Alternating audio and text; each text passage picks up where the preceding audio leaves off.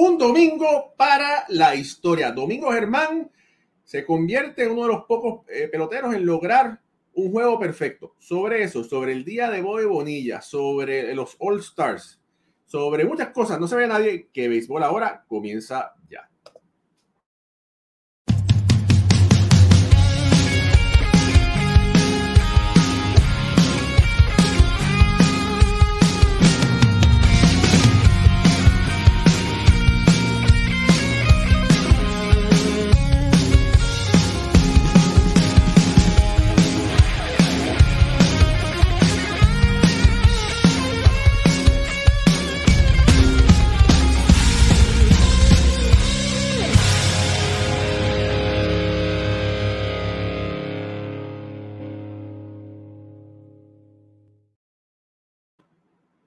Muy buenas noches familia del béisbol, bienvenidos a otro programa más de béisbol entre amigos por aquí, por béisbol ahora, mi nombre es Raúl y Ramos, me acompaña Pucho Barrios directamente desde Puerto Rico y Ricardo Gibón con la gorra de Milwaukee directamente desde Caracas, Venezuela.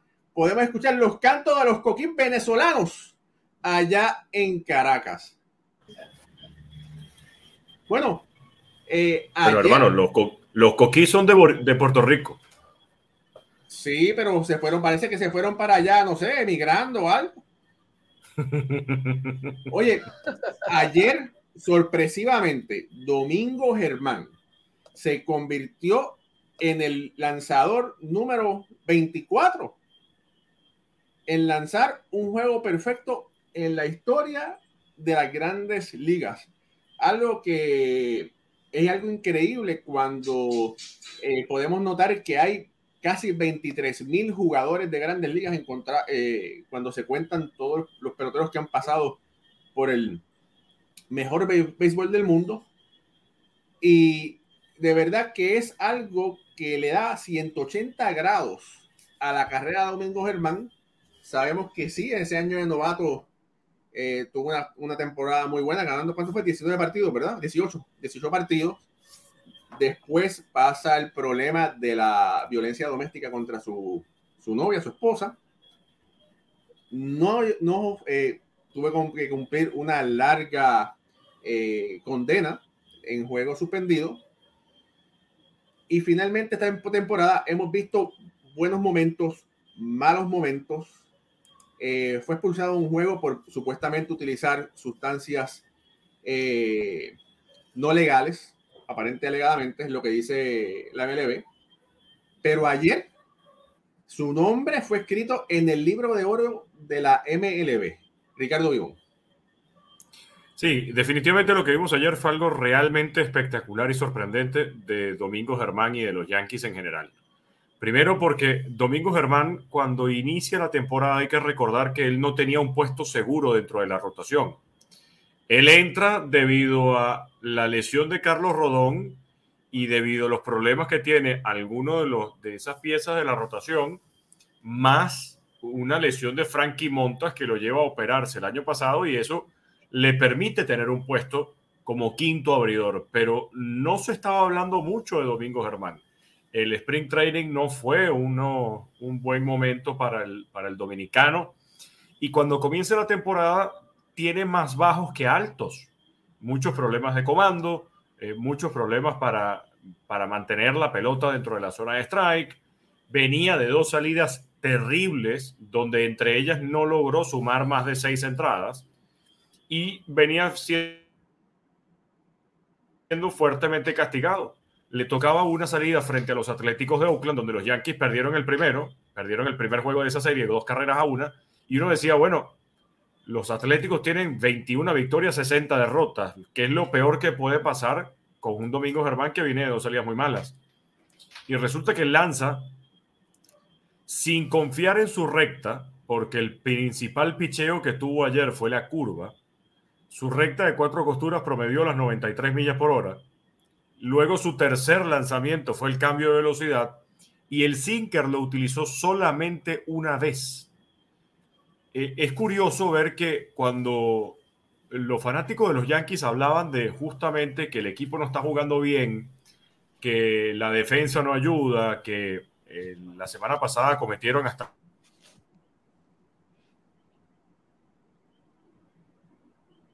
Ricardo se fue ahí.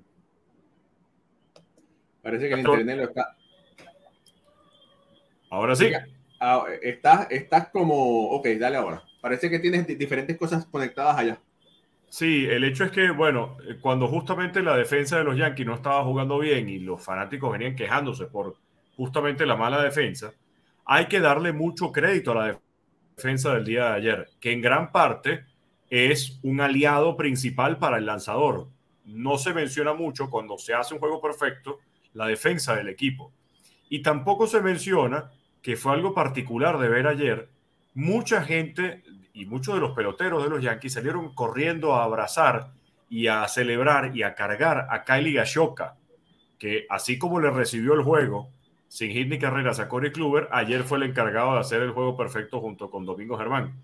Eh, ver que se combinaron toda esta serie de factores, ver que Domingo dice que él sabía que estaba lanzando un juego perfecto desde el quinto inning y que sabía que estaba eh, controlado, que venía enfocado, que venía en dominio de la zona de strike. Eh, ver cómo eh, un equipo de los Yankees hizo hasta más de seis carreras en un solo episodio, cosa que tenían mucho tiempo sin hacer. Y además logran el juego perfecto con el mayor diferencial de carreras en la historia, 11 a 0 de verdad que se vio una transformación del equipo que si justamente los Yankees estaban esperando un resurgir con la gran ausencia de Aaron George, bueno, aquí se vio un equipo de los Yankees que sí puede ganar sin el juez y que justamente esa tiene que ser la actitud de ahora en adelante porque ya sabemos que a Aaron George le falta por lo menos un mes, un mes como muy temprano para que pueda regresar. Bueno, fíjate, es interesante. Hay unos, muchos datos por ahí. Eh, Camilo Jorge dice que un dato que encontró Cenis Rodríguez, eh, y es que anteriormente sabemos del, del, juego perfecto de Don Larsen, el juego perfecto de David Wells, el juego perfecto de David Cohn y Domingo Germán, todos empiezan con la letra D en su primer nombre. Así que si usted quiere lanzar un juego ah, perfecto para los Yankees, póngase o Davidito o póngase Daniel. Mira, Gary Cole se debería cambiar el nombre a Derek. Derek Cole y posiblemente va a tener la oportunidad. Por una letra se quedó, por una letra. ¿Verdad? Tiene posiblemente la oportunidad de tirar un, un juego perfecto. Otro detalle interesante, solamente, eh, solamente lanzó 99, hizo 99 lanzamientos en ese juego. Menos mal porque si hubiera tirado 105, 106, Aaron Boone posiblemente lo hubiera jalado. Eh, y otro detalle es que cada vez que los Yankees han lanzado un juego perfecto, han ganado la Serie Mundial. Y recuerdo que el año pasado, Ricardo, tú compartiste un tweet que había alguien sacó hace un par de años donde vaticinaban los equipos que ganarían la Serie Mundial y vaticinaron correctamente al equipo de los Astros eh, vaticinaron correctamente. A los Dodgers, a los Bravos, a, todo el mundo. Y, y, ese tú decía que este año ganaba los Yankees. Oye, te pone a pensar. Sí, de hecho, eh, también leí ahorita, porque los Marlins le volvieron a ganar a los Medias Rojas de Boston, que la última vez que los Marlins tuvieron 14 juegos por encima de 500 en una temporada eh, ganaron esas dos temporadas la Serie Mundial. Eh, fue en el 97 y fue también en el 2003. Y además las dos veces lograron clasificar a la postemporada por la vía del comodín. Yo veo extremadamente difícil que los Marlins le logren arrebatar la división a los Bravos de Atlanta. Así que entonces vamos a ver cuál de, las, de, las de los dos pronósticos se da. Si justamente cada vez que los Yankees han lanzado un juego perfecto ganan la Serie Mundial, Oye, estos récords así. Y un detalle, los Marlins han ganado el wildcard y han ganado la Serie Mundial. Y sabemos que no importa el que gane la división, el equipo caliente en ese momento es el que se puede llevar la Serie Mundial. Y un equipo caliente llevándose el comodín lo ha hecho anteriormente. Así que bueno, interesante. Ahora, eh, Pucho, tú como bateador que has jugado béisbol, ¿alguna vez tú has estado en el equipo que le han hecho un no-hitter o cuál es la presión, si hay alguna presión como bateador para romper un juego eh, eh, sin carreras, sin hits? Yo creo que es como un, Eh, yo creo que en colegio, cuando estuve en Estados Unidos jugando, cuando estuve colegial, eh, una vez, un juego que no, nos de siete entradas, no, no, nos dieron, nos dieron no hitter. Y yo creo que el, el orgullo, ese orgullo de no, yo no voy a permitir que me hagan eso. Porque se siente como, ¿verdad? Es un logro, es un gran logro, ¿verdad? y eso no se da todos los días para los lanzadores y de verdad que es de admirar. Pero tú como oponente, ¿verdad? Como competidor, es como dáselo a otros, a mí no. A mí. y de verdad tú te paras cada turno es tratando de romper ese, ese, dar ese primer hit, ¿verdad? Y botar ese golpe. Eh, pero de verdad que como, como equipo, como contrario, es una presión bien fuerte. Y obviamente quiere hacérselo de la manera más limpia. No, no quiere hacer como hay mucha gente que han intentado tocarlo, aunque no, tú quieres dándole un buen batazo. limpio. limpio. Limpio, que no haya duda. Limpio. bueno, fíjate, eh, este juego perfecto, esta victoria, de esta forma, viendo el mejor momento, hay gente que dice, ah, eso no vale porque fue contra Oakland. No, hermano, un equipo de grandes ligas es un equipo de grandes ligas. Y difícil que es, aunque sea, aunque sea por equipo. Es muy, eh, hacer un juego perfecto, hacer unos hitters es muy complicado. Y a Oakland tenían desde 1904 que no le daban un juego perfecto. Oh. Aún siendo el equipo más malo de la liga. no, no, de verdad que sí. Eh, sí, ahora, por eso, si, si hacérselo a Oakland es tan fácil.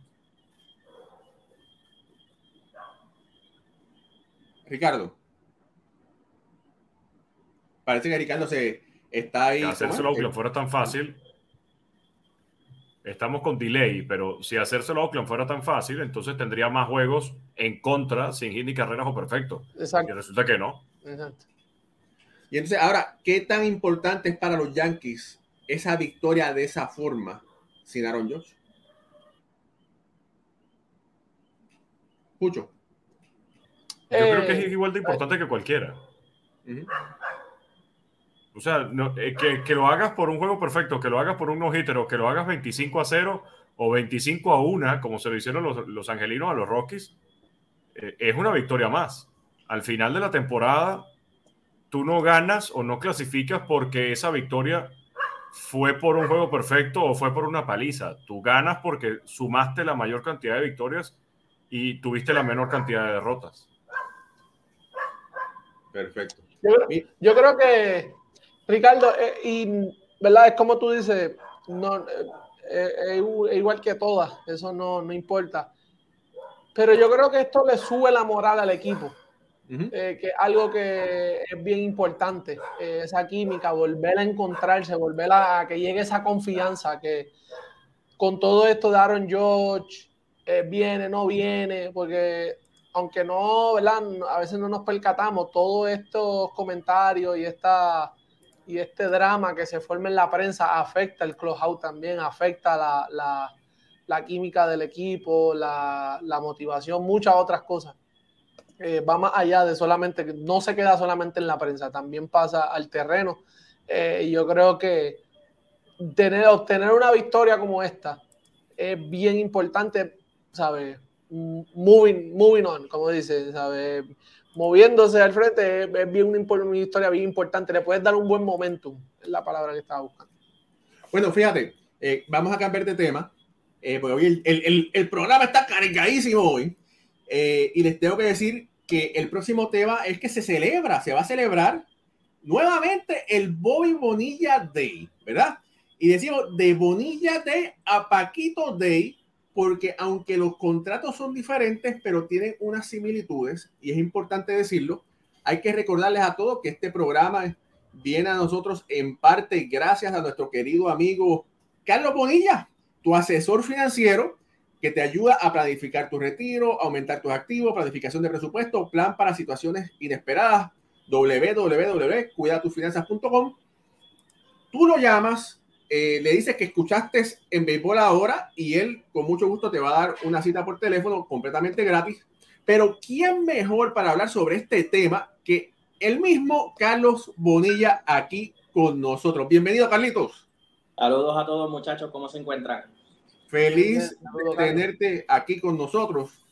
Eh, quisimos, quise invitar a Carlos porque eh, Carlos es un, eh, una persona de finanzas, ¿verdad? Que, que, ayuda a planificar el futuro y qué mejor que él para hablar sobre este, este tema que siempre, todos los años, ¿verdad? Celebramos el día de Bobby Bonilla. Todos recuerdan que el primero de julio, Bobby Bonilla recibe un chequecito, un, cambie, un cambiecito, ¿verdad? Que lo ayuda a vivir un poco mejor. Carlos, eh, Bonilla recibió un dinero que fue un diferencial eh, con intereses. Háblame rapidito sobre eso, para que la gente entienda. Pues mira, en, como todos saben, ¿verdad? En el año 99, 2000, 2001, Bobby Bonilla firma nuevamente con los Mets en un segundo contrato y fue un contrato de 5.9 millones de dólares al año.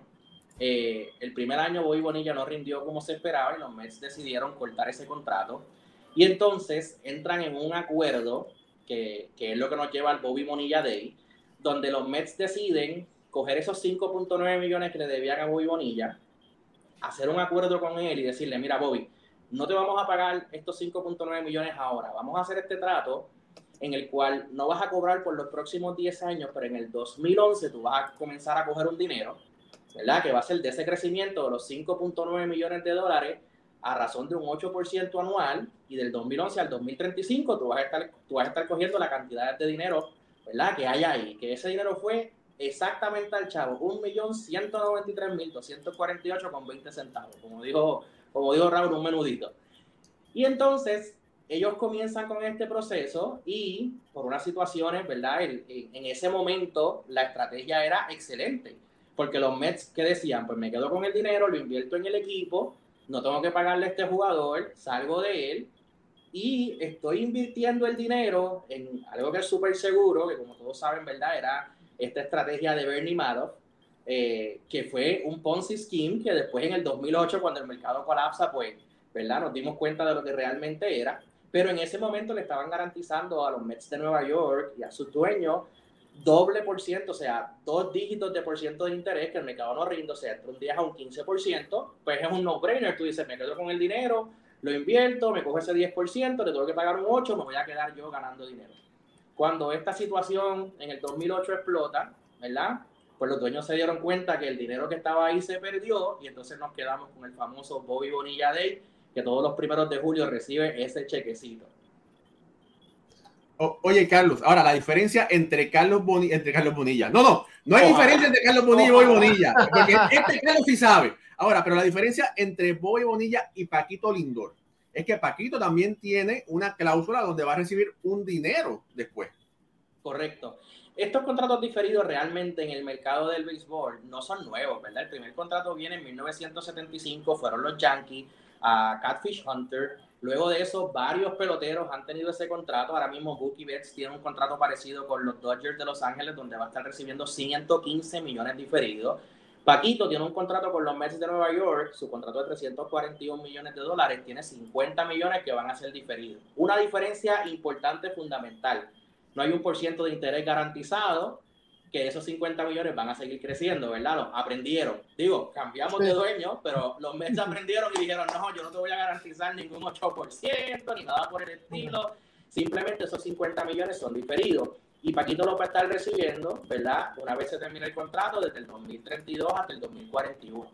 Y esto es una ventaja realmente para ambos, tanto para el pelotero como para el equipo, por varias razones. El equipo se queda con esos 50 millones y los puede, ¿verdad?, invertir en otros peloteros, lo puede invertir ese dinero, crecerlo. Y por otro lado, Paquito Lindor lo ayuda en los impuestos. Ustedes saben que estamos en Nueva York, los impuestos, están ganando un dineral. Paquito se gana 34 millones al año solamente de su contrato de béisbol, sin contar los auspicios y demás. Así que con esto, ellos lo que están haciendo es garantizar que garantizar su futuro, que al momento de retirarse, pues por esos próximos 10 años voy a recibir 5 millones al año, que vienen bien y me ayudan a vivir, ¿verdad? Junto con lo que he construido durante este periodo productivo de ellos como peloteros. Y que no lo. Eh, es ganancia básicamente para el pelotero y muchos de ellos, los contratos, tú ves que a los 30 años voy a jugar 10 años más, un contrato de 10, 11 años. Tú no vas, bueno, no es que no vas a jugar, pero son pocos los, los jugadores, los Omar Vizquel, los Nelson Cruz, eh, que, que, duran hasta los 42, 43, 41 años. básicamente es una situación de win-win para ambos, porque tan pronto acaba el contrato, él rompe a recibir ese dinero diferido y puede ser a los 8 o 9 años antes, maybe, que eso le, como quiera, le da flexibilidad al equipo. Y me imagino que en merchandise, en, mercancía, en, le sacan de esos 50 millones ya están separados para eso nada más. Ahí es que está el dinero, en, la mercancía que ellos venden, en, lo que es el pelotero, la imagen, ese dinero sale de ahí. Los Claro.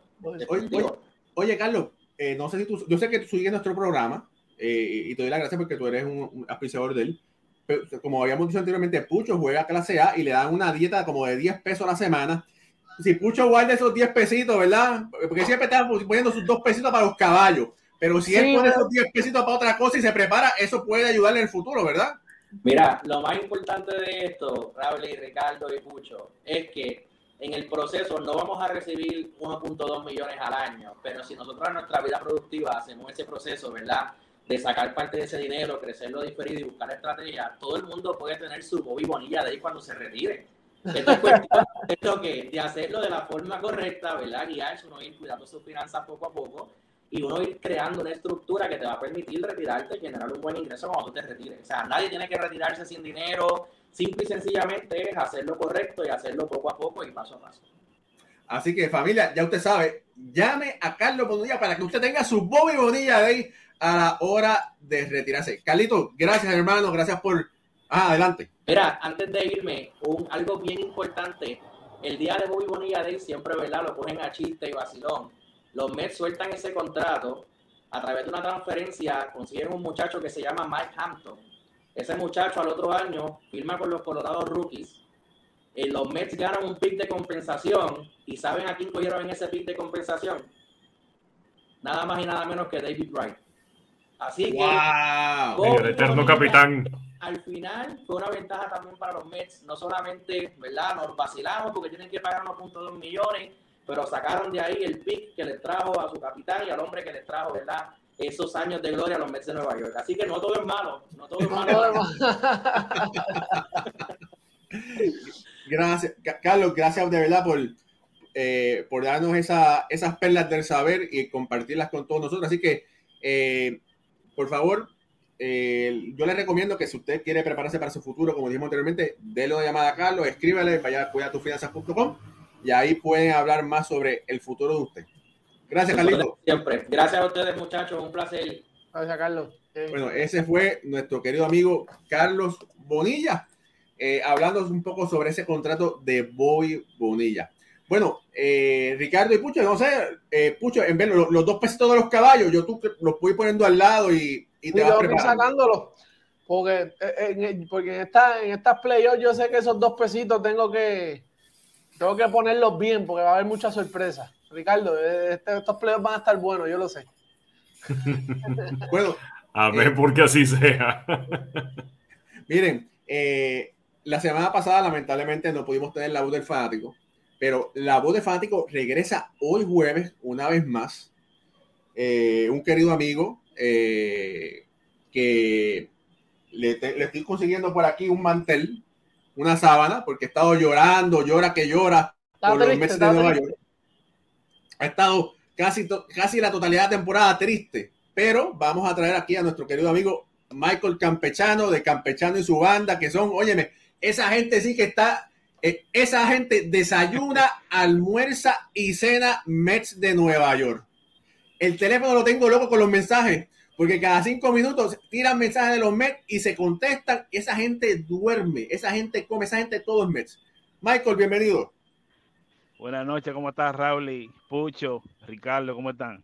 Bien, bien. Buenas noches, ¿cómo estás? Un saludo. Un placer estar con ustedes. Bueno, fácil. Ayer Steve Cohen habló, dio la cara dio la cara. Quizás la contestación que dio no fue, no fue de agrado para muchos fanáticos, pero sabemos que tú eres un gran fanático del béisbol, en especial de los Mets de Nueva York, y me parece que de la Águila, ¿verdad? Del escogido. Del escogido, ok, discúlpame. No, no le digas Lucho, Raúl, cuidado.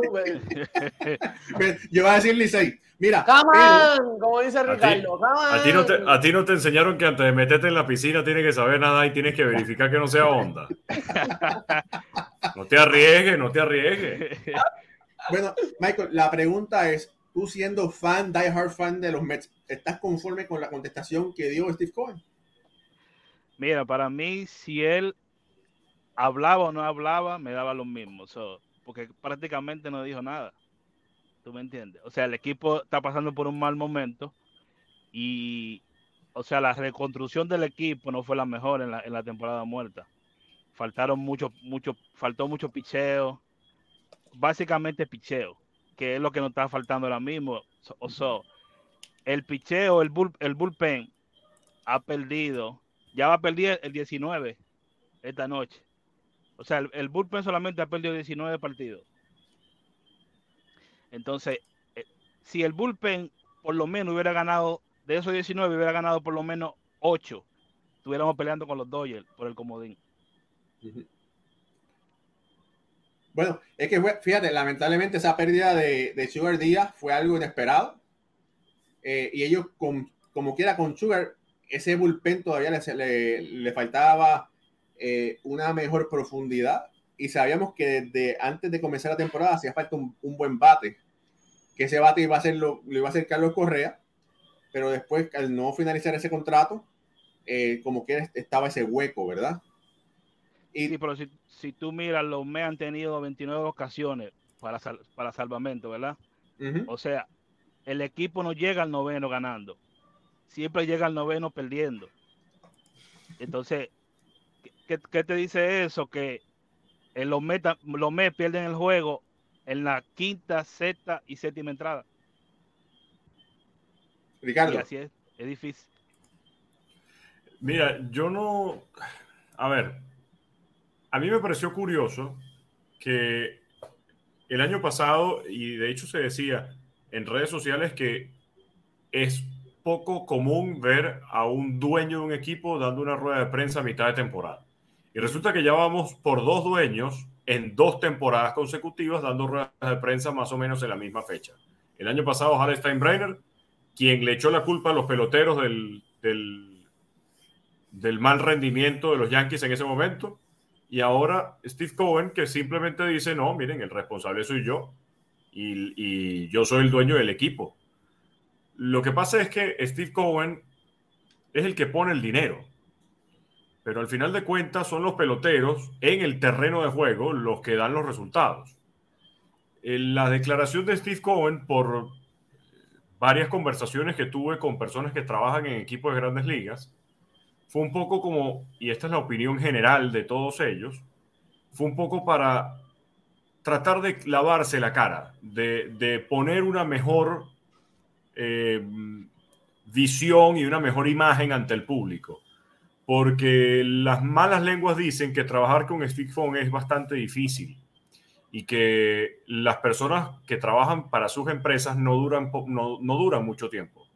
Justamente en la rueda de prensa le estaban preguntando ayer sobre el cargo que él está buscando. Él está buscando un presidente de operaciones de béisbol y todavía no lo ha conseguido. Se sabe que hay un candidato que es el, más idóneo, pero que todavía no ha logrado firmar y justamente a lo mejor, bueno, por eso dan estas declaraciones, ¿no? Miren, yo soy el dueño, la culpa es mía. Eh, fíjense que Boxer Walter y Billy Epler se van a mantener en sus cargos por el resto de la temporada, ellos están seguros, no va a despedir a nadie. Eh, mantuvo una tranquilidad que la verdad, para un equipo que está tan por debajo de 500, para un equipo que está llamado a batear y a jugar muchísimo mejor de lo que lo está haciendo, no debería haber tanta tranquilidad. El picheo colectivo de los Mets está por debajo del promedio de la liga. El promedio de la liga tiene una efectividad de 4.34 y los Mets tienen una efectividad de 4.59. Y cuando vemos el bateo, los Mets son el tercer peor equipo en promedio de bateo en toda la liga nacional, con 2.39 bastante por debajo también del promedio de la liga. O sea, yo no sé por qué hay o por qué él demuestra tanta, tanta tranquilidad, pero a mí no me parece que la, cosa, que la cosa esté tan tranquila. Y mucho más cuando un día antes, quien se supone que es el as de, tu rotación, Max Scherzer, dice, bueno, dependiendo de cómo esté el equipo, yo puedo eh, ejercer la cláusula del, no cambio y quitarla de mi contrato para yo irme a mí no me parece que eso sea un comentario bonito de parte de Max Scherzer. O sea, si el barco se está hundiendo, yo me voy. No sé hasta qué punto se haya colado bien. Mira, te voy a decir que eh, Jacob de Grom, a ellos perdió Jacob de Grom, que gracias a Dios que no lo firmaron, tenían que reemplazar a, tenían que reemplazarlo o debían reemplazarlo, pero no habían muchas piezas de calidad en el mercado, ¿verdad? Eh, estaba Rodón, pero bueno, Rodón no ha pichado, está, estado lesionado, ¿verdad? Eh, y para mí, los Mets, en vez de actuar, reaccionaron, trataron de buscar nombres grandes como ha pasado anteriormente. Y lo habíamos discutido, son, es como un Chevy del 57, un carro hermoso, de lujo, pero no era adecuado para, para manejar de Nueva York hasta, hasta Miami. No aguanta, ¿verdad? Que, porque son carros que hay que llevarlos eh, suaves. Eh, y bueno, yo entiendo que, que, sí, que lamentablemente la fanaticada de los Mets está decepcionada, pero, ¿verdad? Pienso que tiene que estar contenta de que por lo menos el dueño abrió la billetera en comparación eh, de, los, de los dueños pasados, que por la razón que sea no querían gastar. Y segundo, lamentablemente, la experiencia que hemos visto de Billy Epler, ejemplo, con los Angelinos de California, con los Angels, no, no fue la mejor, porque las contrataciones que él hizo no dieron resultados, a excepción de Otani. Eh, pero, y lamentablemente llega a los Mets en un momento que nadie quería ese puesto, y lamentablemente las contrataciones tampoco han dado resultados. Michael. Mira, yo escuché una entrevista de Escobar creo que fue Johnny que lo estaba, Johnny lo estaba entrevistando, Johnny Trujillo. Y él decía en esa entrevista que los jugadores salen todos los días al terreno a dar lo mejor de sí. Y de ahí yo, yo cambié mi, mi crítica hacia, hacia un jugador X, ¿no? Y mi crítica ahora siempre va a ser a la directiva, a la gerencia. Y es clave, la gerencia tiene que tener, tiene que ser una directiva que tenga un, una visión bien, bien clínica y mirar todos los fallos que tiene el equipo, ¿no? Y son muchos, son muchos. Yo, yo, yo no, yo, eh, déjame ver, casi mente no veo a, a Billy en el estadio, casi nunca, casi nunca se ve en el estadio compartiendo con sus jugadores.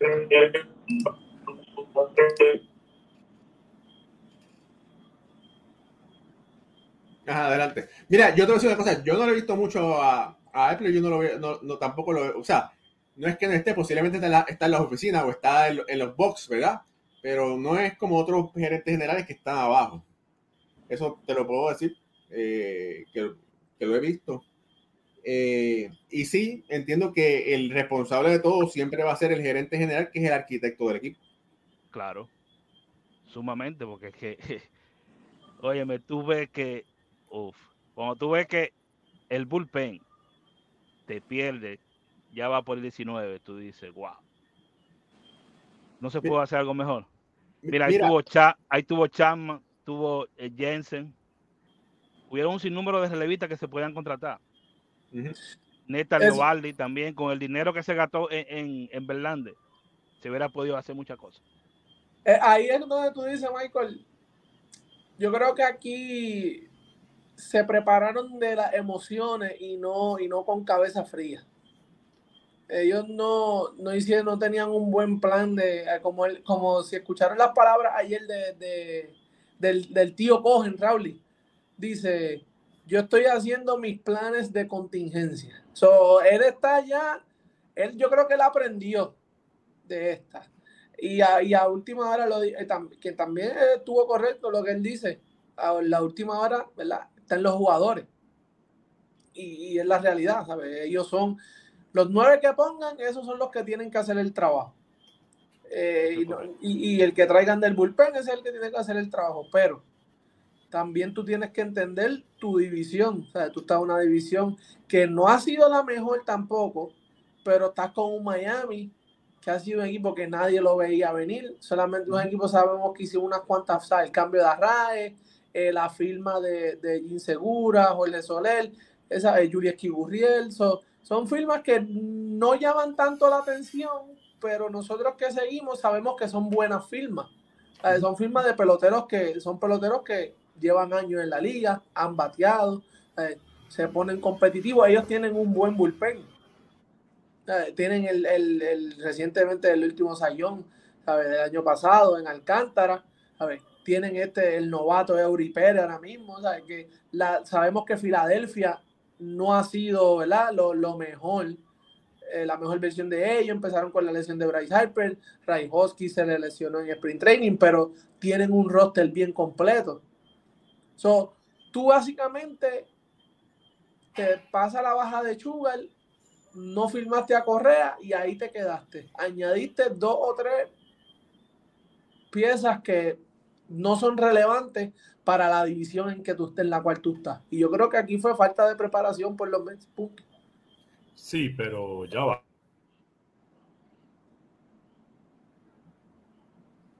Sí, Ricardo.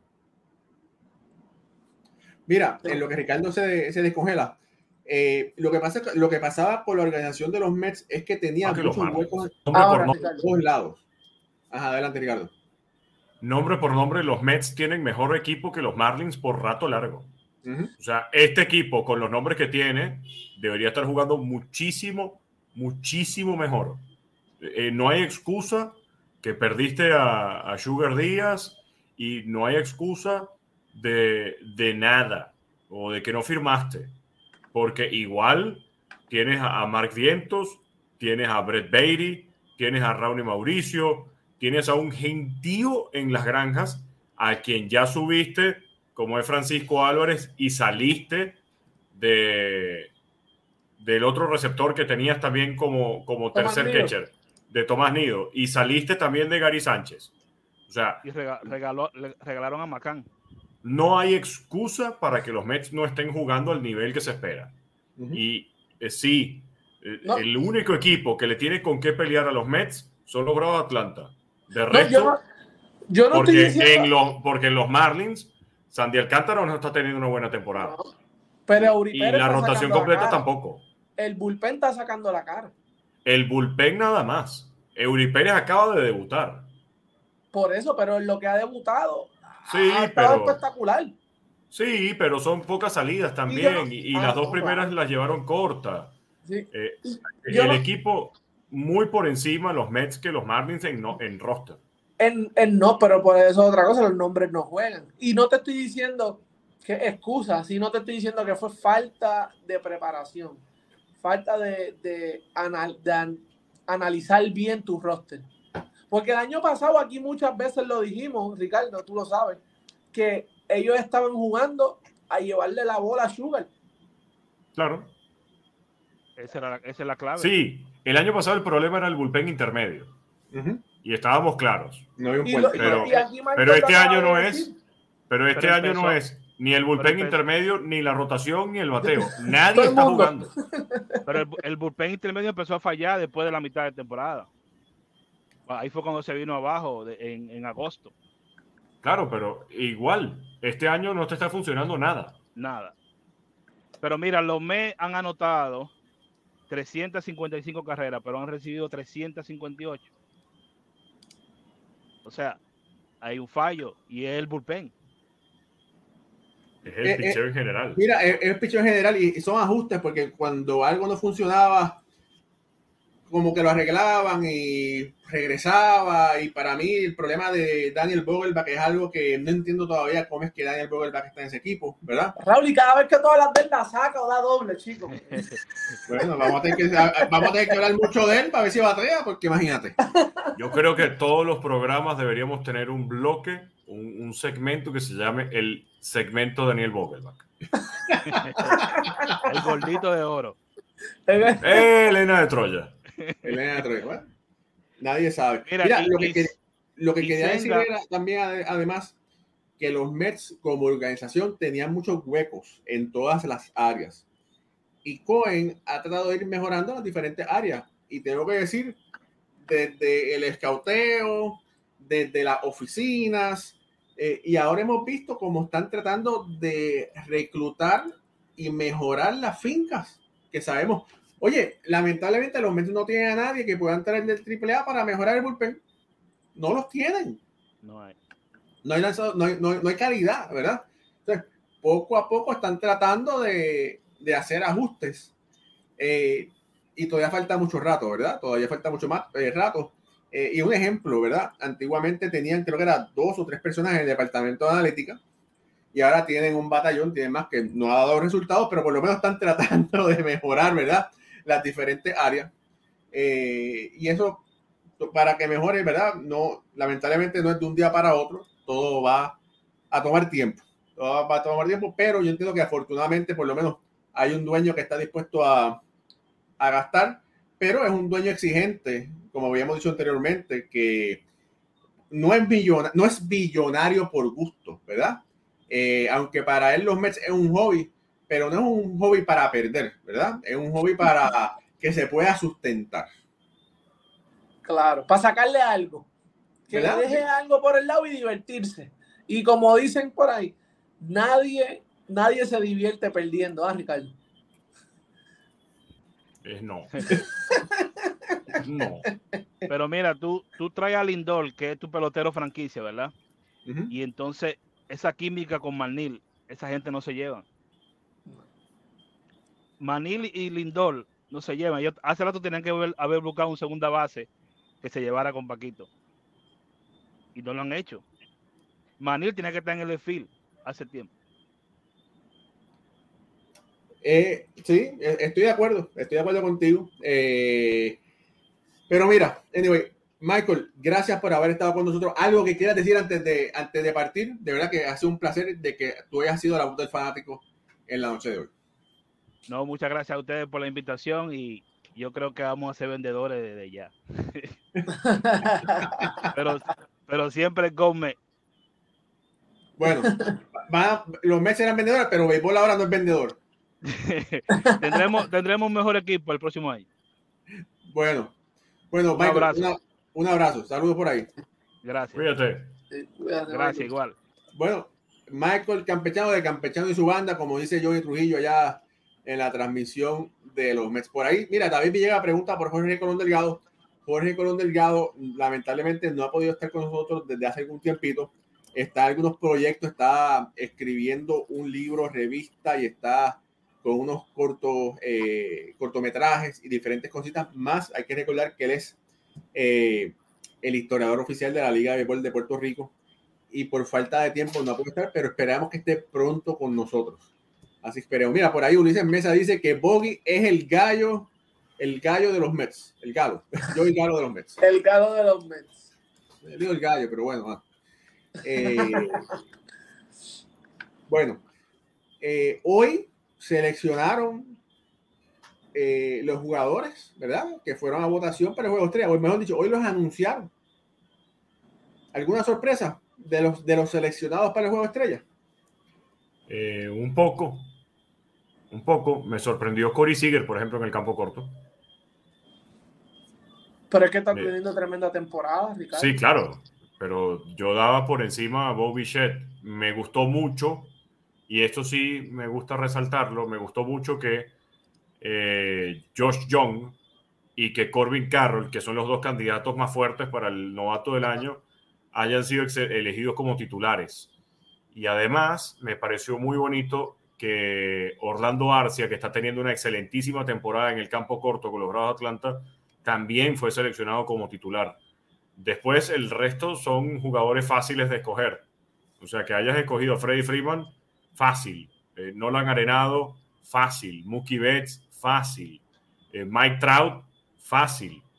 El detalle está en que, por ejemplo, escogiste a Aaron George, pero no va a poder estar porque va a estar lesionado. De resto, eh, suelen pasar este tipo de cosas en, en el Juego de las Estrellas. Hace dos años fue Mike Trout también, que lo escogieron en el Juego de las Estrellas y estaba lesionado. Claro. Eh, posiblemente ahí seleccionen a, a Dolly García, ¿verdad? para que juegue el Redfield. Puede ser una, ¿Cómo puede no? ser una opción. Eh, No, por- y también Austin Hayes, por ejemplo, los Orioles de Baltimore. Claro. Pero fíjate, eh, lo de Corey aunque está teniendo una, una muy buena temporada, que no es de sorpresa, pero hemos visto como la fanaticada de Texas ha votado eh, en bonche, ¿verdad? Apoyando a su equipo. Y bueno, no es por gusto, están teniendo una buena temporada, pero bueno, eh, por eso es una buena representa- representación del equipo de Texas. Y es el único campo corto de los tres, del club de los 300 millones que está sacando la cara. Sí. Porque- Exactamente. Es el único. Es Sí. el único. So, y de verdad que yo, yo vi los números los otros y digo, wow. Y tuvo un tiempo que estuvo fuera, ¿verdad? Por una molestia, una lesión, so, y volvió y siguió caliente. Eso de verdad que, que bueno por Texas. La que nada más con esa, con la baja de DeGrom también tener una de, de, de que Corey Seager no, no, le, ¿verdad? no les produzca lo, lo, que, lo que pagaron, pero está, está haciendo el trabajo. Marcus Semien también, eh, que sabemos que esa primera temporada no, no fue la mejor, pero este de este año está teniendo tremendo año.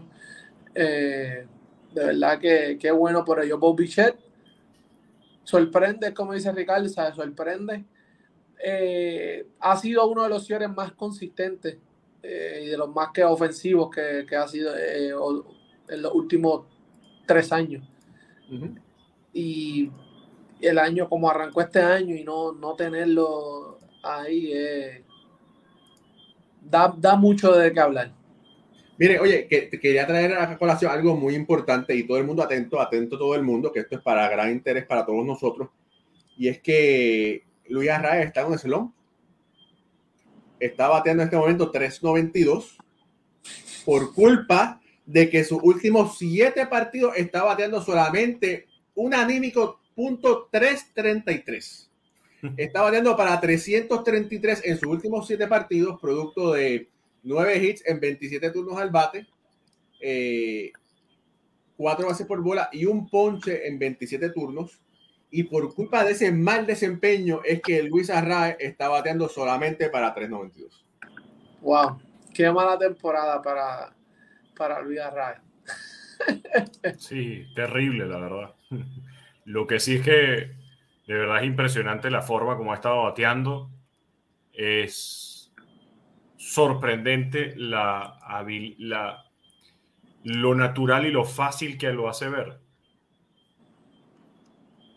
O sea, los videos de las prácticas de bateo, donde pone el tee casi que a una cuarta del cuerpo, y con todo y eso le pega bien y le pega sólido a la pelota, eh, lo hacen un súper, súper bateador.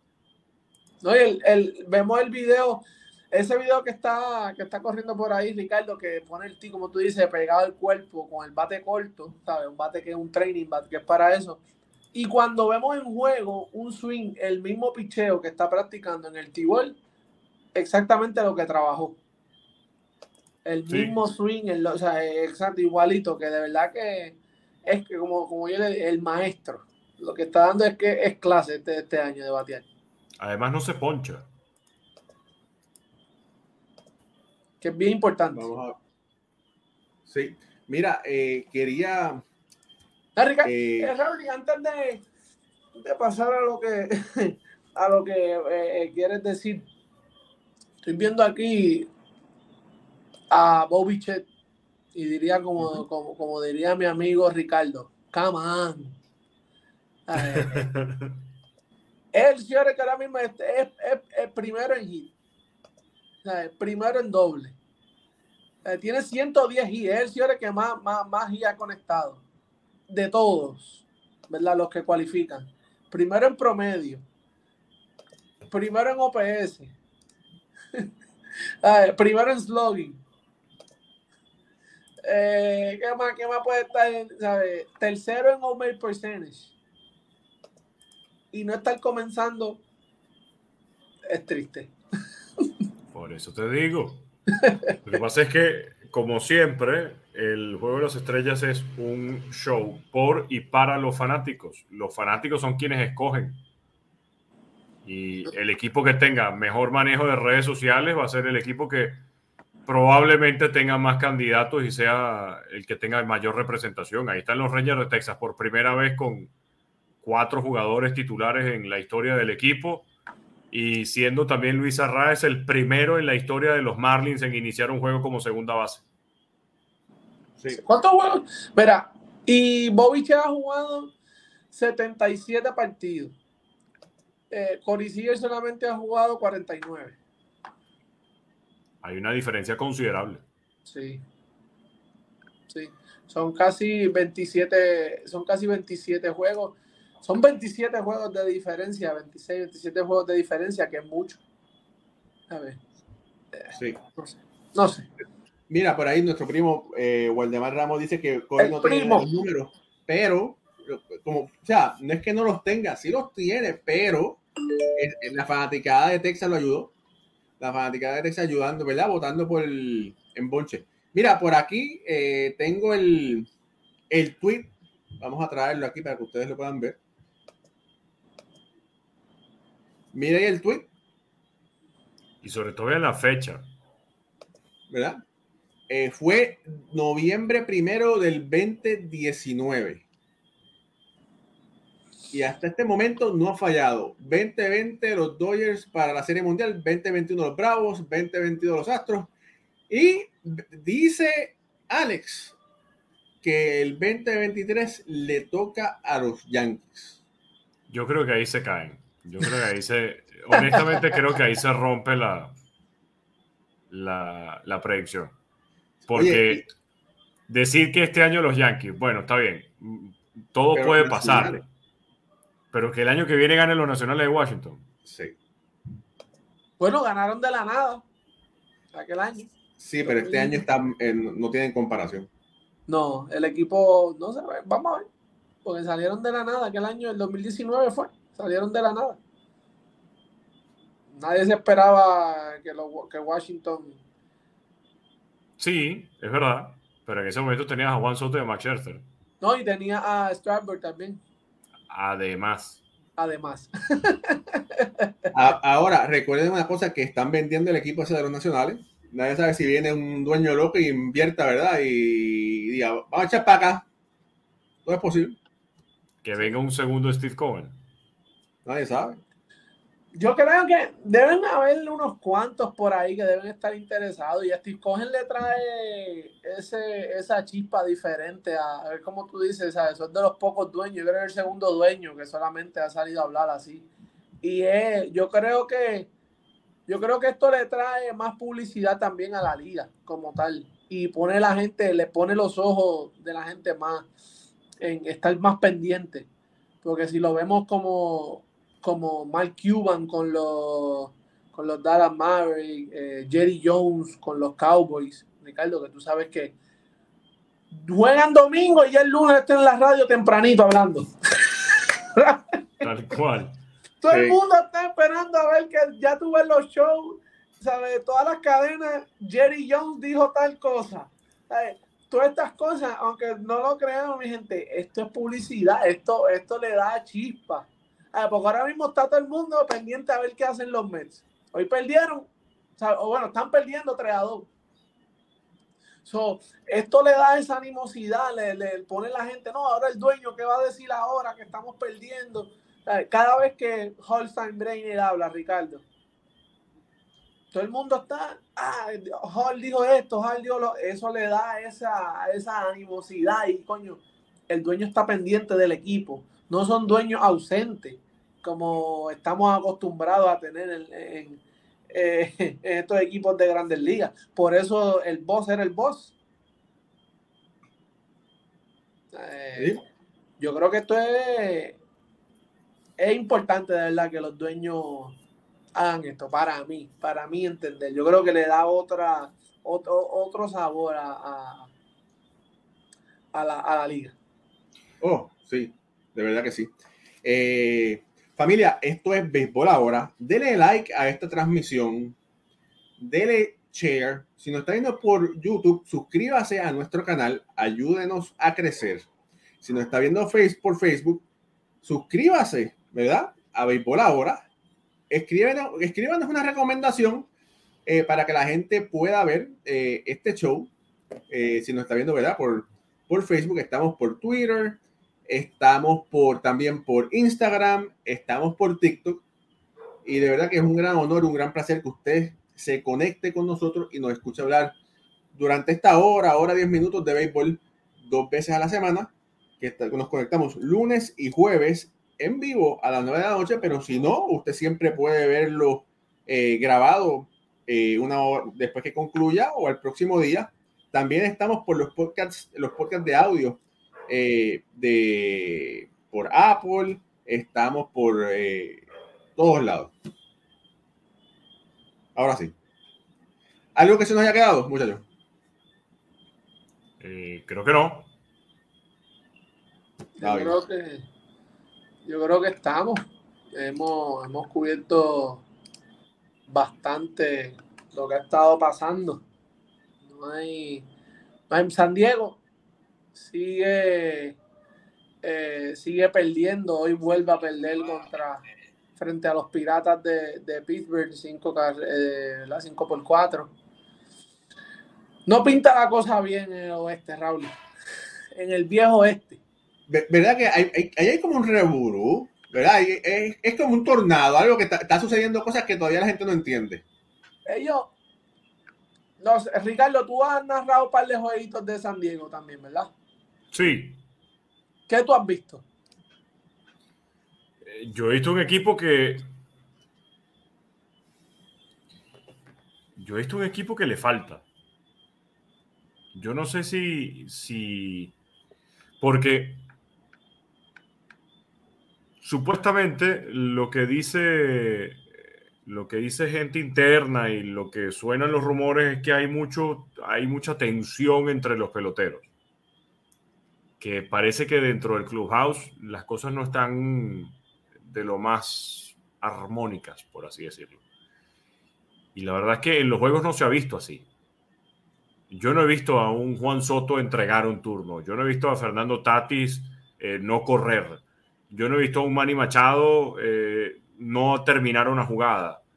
Eh, no, es simplemente un equipo que, que está pasando por una mala suerte, creo yo. Lo que pasa es que el detalle, la mala suerte lleva desde el principio de la temporada. Y qué tanto llega a ser mala suerte es lo que no sé. A lo mejor lo que puede estar pasando es que como hay tanta estrella, no quiere no quiere ninguno ayudarse entre todos. O sea, no quieren salir de esto como equipo, sino, bueno, yo voy a hacer lo mío. Eh, yo voy a tomar una práctica de bateo adicional. O yo voy a hacer una sesión de bullpen más. O yo voy a tomar un par de elevados más. Pero no como equipo, no una práctica entre todos. No lo sé. Puede ser a lo mejor algo así. Lo que yo he visto, yo creo que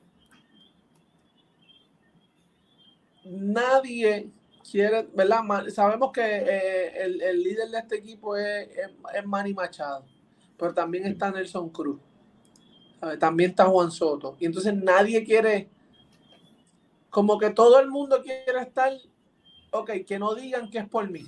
Esta actitud de, de no voy a hacer de más o, tratar de, echarme el equipo en sí. Quiero hacer lo justo y lo necesario y que como, como una guerra fría, como, un, como una tensión, como estás diciendo, ¿sabes? Entre, pero no de, no de mala. Yo creo que es más como, ok, es una, es una vibra bastante rara, Algo bien, porque, ¿sabes? Sander Bogart, Fernando Tatis, eh, eh, Soto, Machado, son tipos todos superestrellas. Pero hay química, se ve la cosa chévere, pero no hay esa, como esa hermandad en el terreno como tal. No estoy diciendo afuera, ¿verdad? Como que en el terreno, ese clic no, no, no lo veo. Eh, tú estás mm. perdiendo series con Washington. Y a lo que, y a lo que tú vas, a lo que tú dices, Ricardo, diste un punto Sander Bogart rápido salió diciendo, no, nosotros no podemos estar perdiendo series con, con Washington, que es un equipo que no tiene aspiración a playoff. O sea, todas estas cositas son detalles que, algo aquí no anda bien. Además que a mí me, no sé si fuiste tú, Pucho, el que una vez lo comentaba, o fue en, otro, en otra reunión o en otro lugar donde estaba hablando de los padres de San Diego, donde me decían, no, es que este año los padres sí tienen mejor oportunidad porque llegó Sander Bogarts. O sea, como si Sander fuera el, el, Mesías todopoderoso que le hacía falta a San Diego para poder tener una temporada positiva. Y resulta que está Sander Bogarts y con todo eso no juegan. Es raro ver que Fernando Tatis, Juan Soto, ambos bateadores de fuerza y Juan Soto, sobre todo más de contacto, batean poco. Jake Cronenworth, que eh, promedia siempre 300 puntos o más y no está bateando. Eh, Manny Machado no batea. O sea, es un equipo que es raro de ver. Eh, es raro que un equipo con tantas estrellas no dé resultados. Y, yo, y al mismo tiempo ya se empieza a notar un poco más la frustración de parte de Bob Melvin, que ahora está protestando por cualquier cosa, hasta por un picheo que está en el medio, lo sentencian strike y él protesta porque lo sentenciaron strike. es, es, raro. Y, lo peor es que el San Diego no debería jugar como está jugando. Bueno. Mira. Mira, los, los acaban de perder. Sí, ahí está. Lo, lo, lamentamos ahí por la fanática de los Mets, pero bueno. Pero por lo menos le han ganado la serie a San Diego, Raúl. Oye, Ricardo, hermano, te vas a tener que quitar esa gorra, ¿sabes? Te vas a tener que quitar esa gorra porque si no, mira. Te va. Uh, Ricardo aprendiendo, ¿ah? Esa tienes que guardarla, porque esa es de colección, Ricardo. Esa tienes que guardarla. Eso es una joya, eso ya no viene más nada. Tengo, que cortarme, tengo que cortarme el pelo aquí atrás como Charlie Sheen. bueno. bueno, familia. Oye, Ricardo, bueno, hermano, despide el programa. Familia, ha sido un enorme placer como siempre. Desde llevarles desde los lunes y los viernes este hermoso programa de Béisbol entre Amigos por Béisbol Ahora. Muchísimas gracias a todos por su sintonía, por sus comentarios. Pucho Barrios desde la Isla del Encanto en Puerto Rico. Este servidor Ricardo Guido desde Caracas, Venezuela. Y nuestro jefe, el Big Boss, Raúl y Ramos desde New Jersey, en los Estados Unidos. Estén atentos porque el próximo lunes estaremos de regreso para otra edición más de Béisbol Ahora, aprovechándonos y adelantándonos al 4 de julio, el próximo día martes. Y por supuesto regresamos el día jueves. Un fuerte abrazo, se les quiere, bendiciones y tengan unas muy buenas noches.